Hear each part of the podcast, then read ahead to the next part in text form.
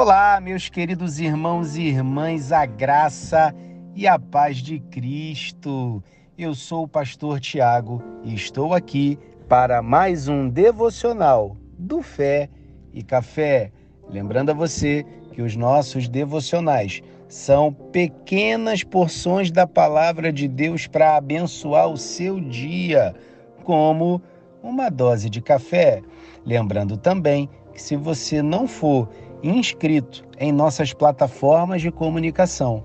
Eu vou deixar os links aqui na descrição para que você possa se conectar conosco e todas as vezes que postarmos alguma coisa, você receber as notificações. E agora vamos para o nosso devocional, que tem como título Salvação pela graça mediante a fé.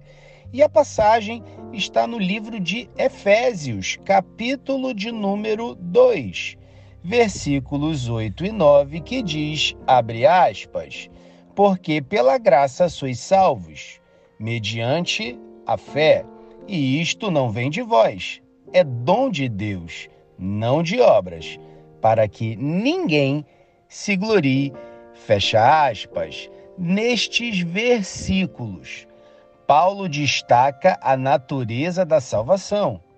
Ela é concedida pela graça de Deus, através da fé, e não é resultado de nossas próprias ações ou méritos.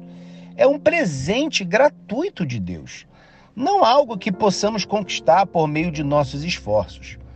A ênfase está na obra redentora de Deus e não na capacidade humana.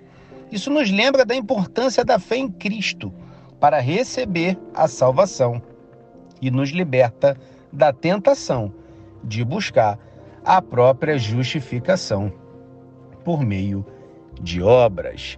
Glória a Deus, que palavra poderosa. Eu gostaria de te pedir que nesse momento você fechasse os seus olhos, curvasse a sua cabeça, para que juntos possamos orar ao nosso Pai.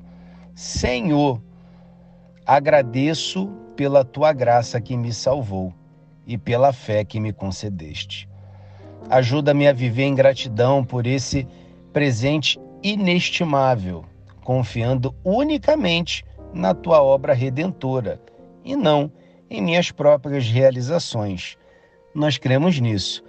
Em nome de Jesus. Amém. Amém e amém. E a pergunta para nossa reflexão hoje é: como posso viver diariamente lembrando-me de que a salvação é um dom de Deus pela sua graça e não algo que eu possa alcançar por mérito próprio?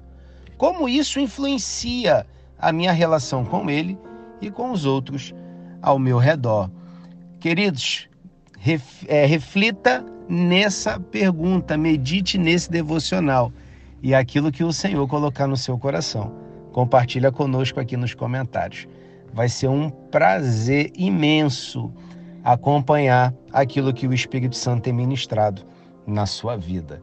Em nome de Jesus. Glória a Deus. Que o Senhor abençoe a sua vida. Que o Senhor abençoe a sua casa, os seus negócios, os seus estudos, a sua igreja, o seu ministério.